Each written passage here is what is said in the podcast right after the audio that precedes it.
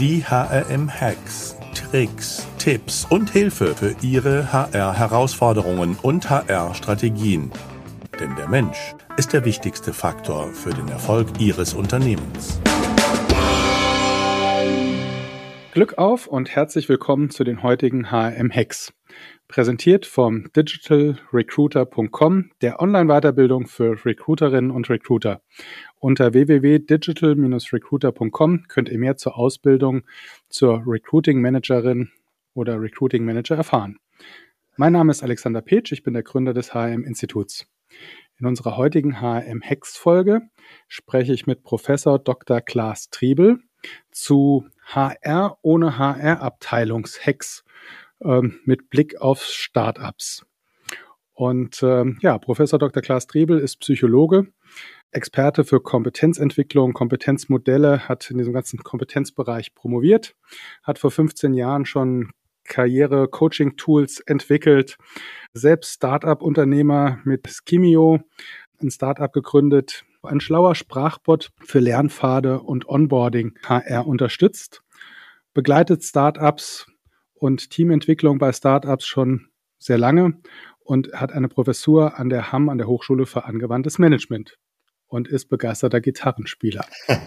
ja, hallo, danke für die Einladung. Hallo Klaas, freut mich, dass du da bist. Ja, wir haben eine HR-Branchenband, die Monsters of Wreck, vor zwei Jahren gegründet. Die haben gerade das erste Mal live vor Publikum gespielt. Also, wenn du mal Lust und Laune hast, wir haben auch uns überlegt, mal bei einem der Auftritte eine Open HR Stage dazu zu machen. Bist du herzlich willkommen und eingeladen schon mal. Äh, sehr gerne, ich bin dabei. Ja, mache ich mal gerne mit.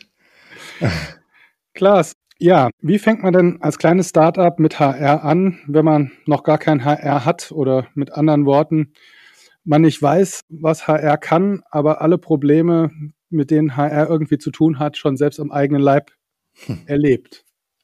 Ja, ne, ähm, da muss man so ein bisschen unterscheiden, ob man jetzt äh, sozusagen wirklich ein Frühphasen-Startup ist, also sozusagen einfach nur das Gründerteam oder so ein bisschen, bisschen schon weiter ist. Meine Erfahrung ist, dass die wirklich guten, wirklich, wirklich guten Startups sich häufig schon ziemlich früh einfach damit beschäftigen. Ja, die sagen, also es ist wichtig, dass wir uns um uns kümmern als Team. Ja, und dann ist es sehr, sehr schnell wichtig, dass wir uns auch um die ersten Leute, die, die bei uns dabei sind, äh, irgendwie kümmern. Ja, also man, also gut ist auf jeden Fall erstmal der Tipp, früh anfangen. Ja, andere ist, dass man natürlich ganz wenig Ressourcen hat. Ja, egal, ob man jetzt drei Leute oder 15 oder 20, 25 Leute ist, die Ressourcen sind einfach total gering. Ja, und da ist ein Ansatz, der dann im, in der Startup-Welt bekannt ist, ist wahnsinnig wichtig. Und zwar, dass man jetzt sich nicht überlegen muss, wir führen jetzt ganz komplizierte Prozesse ein oder ganz komplizierte Tools oder so etwas, sondern genauso wie man Produkte entwickelt, sich überlegen, wo ist jetzt hier im Bereich HR der Pain, ja,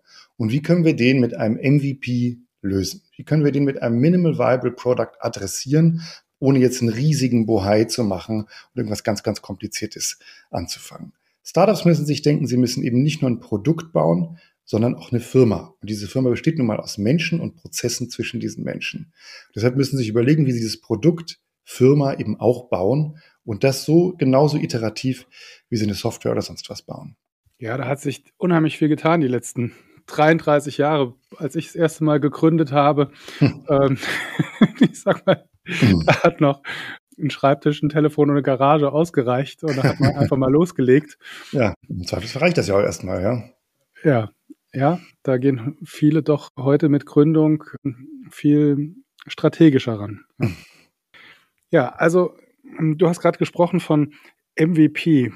Muss ich ja direkt mal nachgoogeln. Also Minimum Minimal Viable Product, ja. Mhm. Also ein ganz, ganz einfach, eine ganz einfache Lösung nach Möglichkeit, die kleinstmögliche Lösung, die ein, die ein Problem adressiert oder ein Problem lösen kann, ja. Dass ich mit möglichst wenig Aufwand vielleicht etwas ganz Kleines schaffe, aber dieses dann äh, irgendwie, äh, irgendwie besser machen kann, ja. Mhm. Was kann das im Bereich HR sein? Im Bereich HR oder im Bereich Zusammenarbeit miteinander kann das sein, zum Beispiel, dass man sehr früh im Team oder in, der, in, einem, in einem größeren Team, dann nicht nur im Gründerteam, sondern im größeren Team, so etwas einführt wie äh, regelmäßige Retros. Ja? Also, dass man alle zwei Wochen äh, nach einer festen Struktur, nach einer festen Dramaturgie, mit einem festen Zeitslot ähm, sich zusammensetzt und die letzten zwei Wochen Zusammenarbeit rekapitulieren lässt und dann daraus genau ableitet, was man in den nächsten zwei Wochen besser macht. Das nicht nur auf das Produkt bezogen oder auf die äh, sachlichen Themen, sondern eben auch auf die Zusammenarbeit oder vor allen Dingen auf die Zusammenarbeit bezogen. Daraus ergeben sich dann meistens schon die äh, Themen, mit denen man dann sozusagen die nächsten Probleme irgendwie adressieren kann. Ja? Also was ganz, ganz einfaches, wie können wir lernen sozusagen als als also praktisch sowas wie ein HR-Sprint. So alle 14 Tage Richtig, mir angucken, genau. was hatte ich für HR-Probleme, was hatte ich für HR-Challenges. Genau. Und ja. wie wollen wir damit umgehen und so einen kontinuierlichen Verbesserungsprozess ähm, mit HR-Problemen. Und das genau. immer sozusagen ein Hack wäre dann für dich immer mit der leichtesten, Anführungszeichen, unkomplexesten Lösung ranzugehen. Genau, also so, so, so eine Retro ist nun einfach ein super simples Setting. Das kann eigentlich jeder. Und das, da muss man einfach solche HR- oder Zusammenarbeitsthemen reintun. Und wenn man das angefangen hat, können sich daraus sozusagen alle möglichen Dinge entfalten. Es ist ja fast banal, das zu sagen, aber ich sehe und weiß, wie vielen Leuten das hilft und wie vielen Teams das, Teams das hilft. Ja? Ist viel einfacher, als jetzt zum Beispiel eine Feedback-Software einzukaufen und dann sich die ganze Zeit irgendwie Feedback um die Ohren zu hauen und dann nach einem halben Jahr äh, nicht zu wissen, was machen wir jetzt eigentlich mit diesem ganzen Feedback. Ja, das ist ja so, das ist ja das ist ein häufiges Problem. Jetzt haben wir alle möglichen Daten und irgendwann hat man aufgehört mit diesen Feedbacks, ja.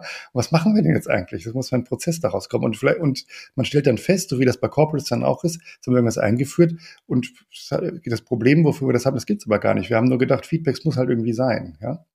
Genau. Und jetzt erwarten alle, dass man möglichst viele dieser Feedbacks umsetzt. Und das kann man gar nicht. Genau, ja. Man hat sozusagen so ein Backlog von, äh, von Zeug einfach nur, ja. Und mhm. das ist die Frage, was damit passiert. Ja, ja Spannend. Du hast mir im, im Vorgespräch mal eine so deiner Hacks, die mir gut gefallen hat, hört sich im Moment auch ein bisschen banal an, aber war, dass du gesagt hast, dass aus dem Gründerteam auf jeden Fall einer sich den Schuh HR richtig anziehen muss.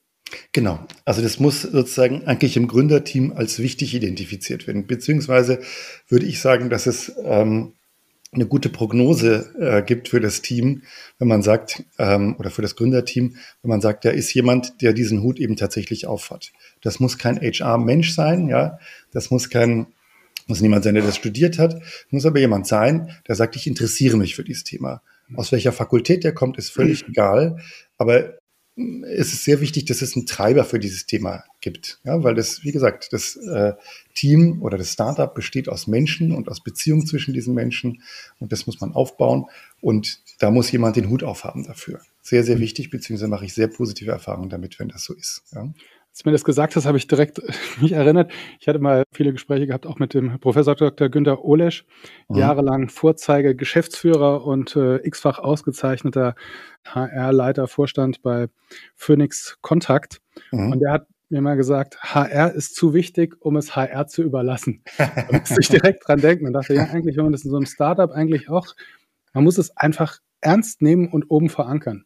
Ich glaube, das ist ein ganz wichtiger Hack. Also das ist so, Genau. Ein, ja. Einer der super Hacks zum Thema Startup und HR. Ja, man muss sich ja überlegen, also man muss sich überlegen, abgesehen davon, dass das, dass das Startup vielleicht irgendwie, äh, also sagen wir, oder Startups sind arm und sexy in der Regel, ja, bieten wenig, äh, bieten wenig äh, Zukunftsperspektiven, weil man gar nicht weiß, äh, wie lange das noch existieren wird und so. Oder alle. Oder alle Perspektiven. Ja, äh, ja und äh, dann muss man, muss man ja gucken, wie kriege ich einfach richtig gute Leute? Ja, weil die mhm. Konkurrenz ist einfach sehr, sehr groß. Bei uns hier in München werden die Leute natürlich weggefischt von großen äh, Arbeitgebern. Und da muss man sich nach der Decke strecken, um ein hervorragender Arbeitgeber zu sein.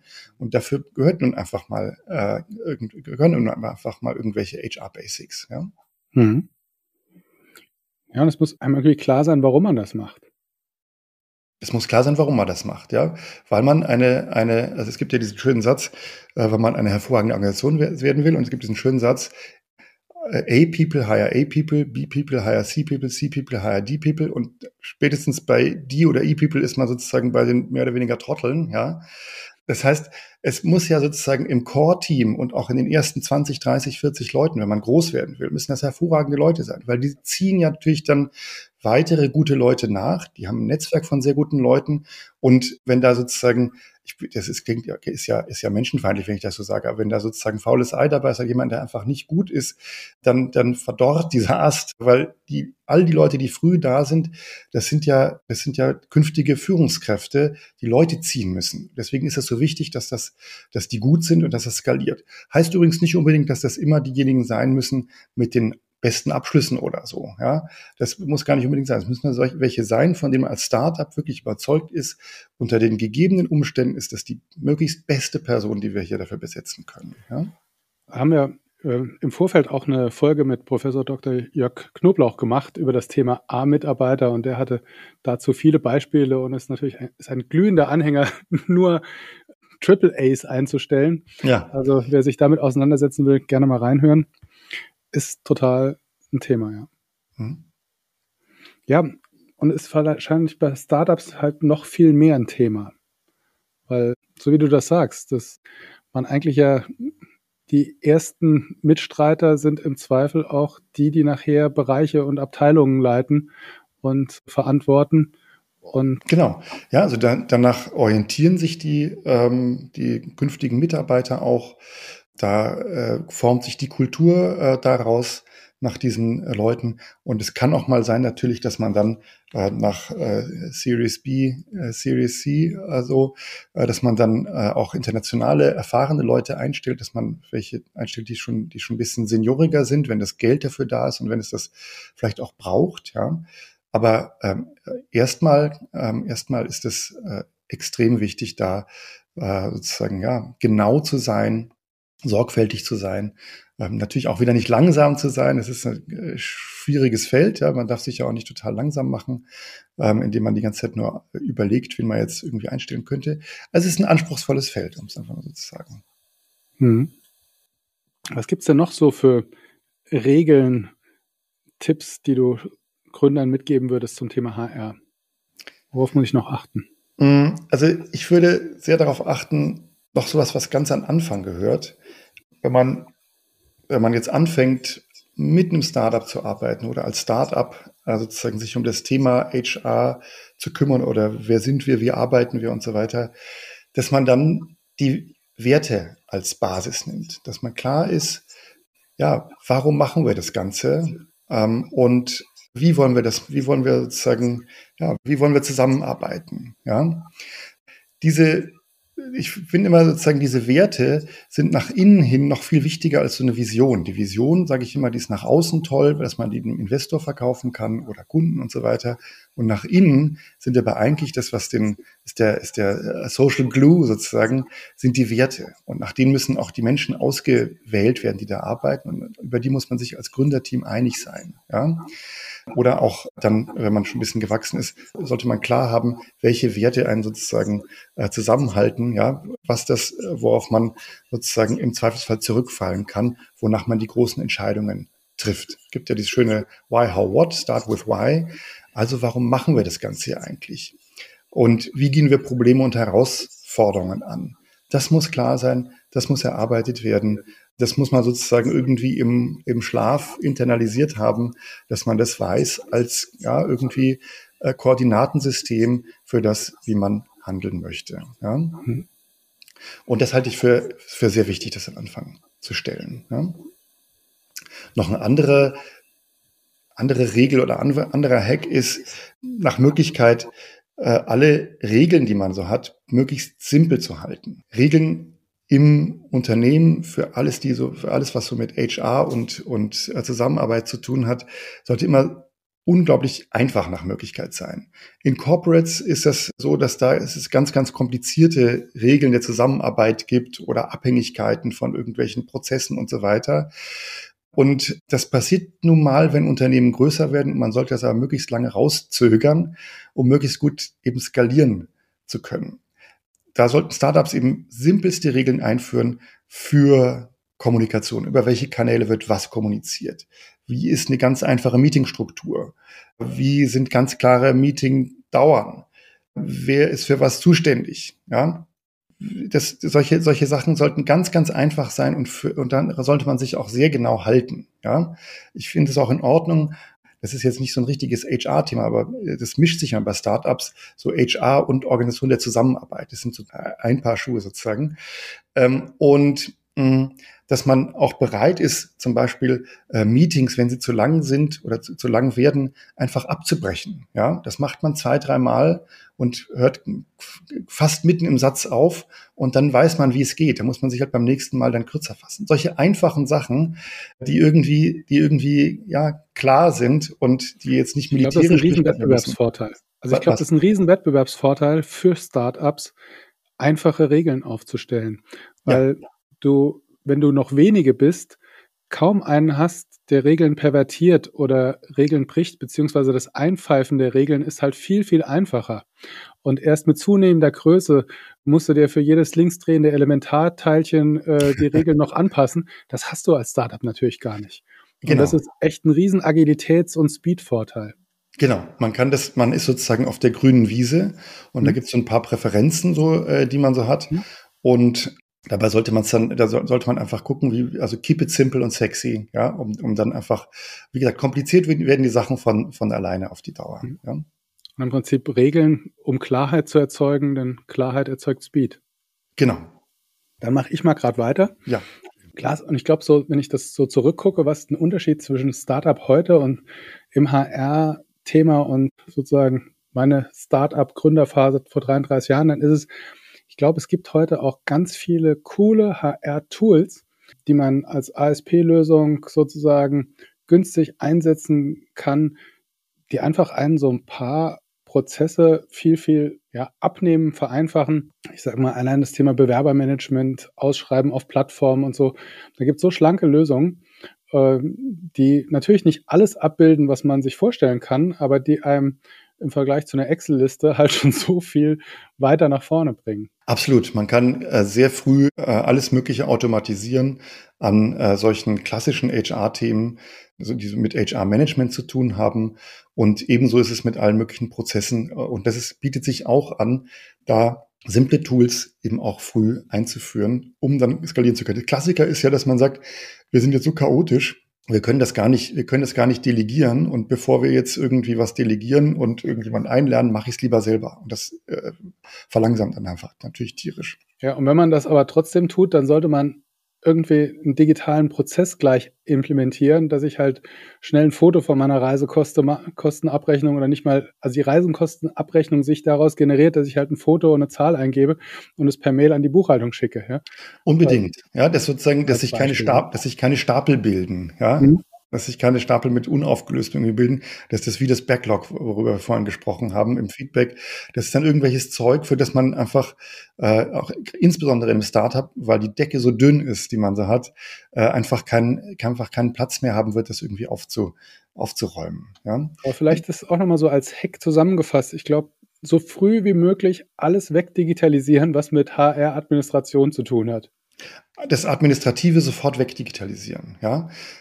Noch was anderes äh, fällt mir ein, äh, was ich für sehr wichtig halte, wenn man mit Startups zusammenarbeitet. Ja, man muss ja ein Startup auch so respektieren, dass man sagt, man, also das, da, da, man sollte nicht, äh, Leute sollten dort nicht reingehen äh, mit so klassischen Consulting-Ansätzen, dass sie sich irgendwie dort, dass sie dort eine Abhängigkeit äh, erzeugen und dann schön äh, über Jahre hinweg äh, immer Retention oder sowas da haben, sondern äh, es ist ganz wichtig, dass man sozusagen den Startups immer beibringt, wie können sie etwas selber machen, wenn die eben noch keine HR-Abteilung haben. Dass man sagt, wir wir, wir, wir machen das nicht als externer Dienstleister, wenn man jetzt im Bereich Beratung sozusagen denkt, wir machen das nicht als externer Dienstleister so richtig, sondern wir bringen euch das bei, wie ihr das macht. Das halte ich für das ethisch am besten funktionierende, ja, und halte ich auch für das Startup, für das, für das allerbeste, sodass die kompetent darin werden, wie sie eigentlich, auch wenn sie noch kein HR haben, bis sie dann HR haben, sozusagen da einfach ein bisschen, bisschen was können in dem ganzen Bereich. Und da sage ich immer, einerseits das HR-Management, auf der anderen Seite diese Themen wie, ja, Zusammenarbeit, ähm, natürlich auch Feedback geben, Arbeitsorganisation, Teamstruktur, ähm, Teamstruktur, Feedbackstruktur und solche Sachen. Ja. ja, das war doch schon eine ganze Menge Punkte so zum, zum Start. Gibt es noch so zum Abschluss, Klaas, noch was, was du Gründern und HR mitgeben würdest? Ja, da fallen mir noch zwei Sachen ein, äh, die mir äh, sehr wichtig sind. Das erste ist, nochmal ganz zurückzukommen auf das, was ich am Anfang gesagt habe mit dem MVP. Ja, es gibt manche, die sich sehr so mit so ganz neuen oder sind es ja ganz, gar nicht mehr so ganz neu, aber mit so ähm, Sachen auseinandersetzen wie Reinventing Organizations oder Holocracy oder solchen Sachen. Also, dass man unheimlich partizipativ äh, und so weiter auch in der ganz frühen Phase schon arbeitet. Das würde ich zum Beispiel als auch etwas sehen, was klassisch overengineert ist für so ein richtiges Frühphasen-Startup. Bis das so ein bisschen, bis das so ein bisschen anfängt zu wachsen, muss man einfach, äh, muss man einfach äh, so schlank sein, oder ist meine Erfahrung auf jeden Fall, dass es gut ist, wenn, wenn auch die frühen Mitarbeiter sich einfach an jemandem orientieren können. Und da werden Sachen gemacht und das wird dann einfach durchgezogen. Äh, und äh, da können eh alle viel mehr mitreden und sozusagen sich mehr beteiligen als, äh, als in einem klassischen Unternehmen. Man muss jetzt nicht noch sich explizit überlegen, wie man jetzt ganz besonders partizipativ das machen kann. Ja? Ist das, das überhaupt ein Tipp für ein Startup in einer Startup-Phase? Also ich glaube, da könnte man noch mal eine ganze Folge zu machen. Mhm. Aber wenn ich mir so angucke, ähm, wie die Zamba-Brüder ihre Startups gemacht haben oder mehrere andere Serial Entrepreneurs, ja. dann sind die ja hochgradig äh, hierarchisch äh, strukturiert, sage ich mal. Und da ist ja nichts mit Partizipation, sondern mit Klar, alles auf Performance getrimmt und Klar, es gibt also auch so, ja das Gegenteil. Es gibt auch so paramilitärische Strukturen irgendwie so, ja. Mhm. Das ist ja, das ist ein bisschen die, die, die Frage natürlich, ähm, äh, was man, was man auch für eine Kultur sozusagen erzeugen möchte oder wo man auch langfristig Leute hinzieht. Äh, sozusagen ist, äh, das kann man, kann man gar nicht richtig beantworten. Aber klar, natürlich, es kann auch ein Erfolgsmodell sein, das gerade nicht so zu machen. Ja? Oder ähm, ja? vielleicht heutzutage, glaube ich, wird das auch gar nicht mehr so, das ist vielleicht auch eine, wie soll ich sagen, so eine Start-up-Erfolgskultur vielleicht der 80er oder 90er Jahre oder vielleicht auch noch der, äh, ja, ähm, aber mit dem aktuellen, sich ja weiter verschärfenden Fachkräftemangel geht das wahrscheinlich auch gar nicht mehr in so einer ähm, ja, paramilitärischen äh, Struktur. Ja? Eben, ja. Also das, die Millennials haben schon eine schöne Auswahl von, von mhm. Jobs, die sie so äh, bekommen. Äh, glücklicherweise ist die Wirtschaftslage weiterhin so gut, äh, dass sie, dass viele sich leisten können, auch zu angenehmen Arbeitgebern äh, zu gehen. Mhm.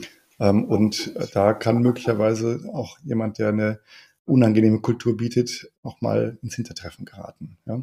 Anderer Punkt, den ich noch sagen wollte, ist das Thema Führung. Ich finde das sehr wichtig, sozusagen das Thema Führung früh, ja, irgendwie reflexiv zu behandeln. Ja, dass man sagt, also sobald ich sozusagen das aus dem Kreis der, den Kreis der, der, des Gründerteams überschreite, führe ich. Ja, und da muss ich, das muss, muss ich mir bewusst sein, dass Leute zu mir gucken, weil ich das gegründet habe. Ja, und das ist dann das ist dann eben, ist dann eben anders, als wenn man einfach so irgendwie zusammenarbeitet.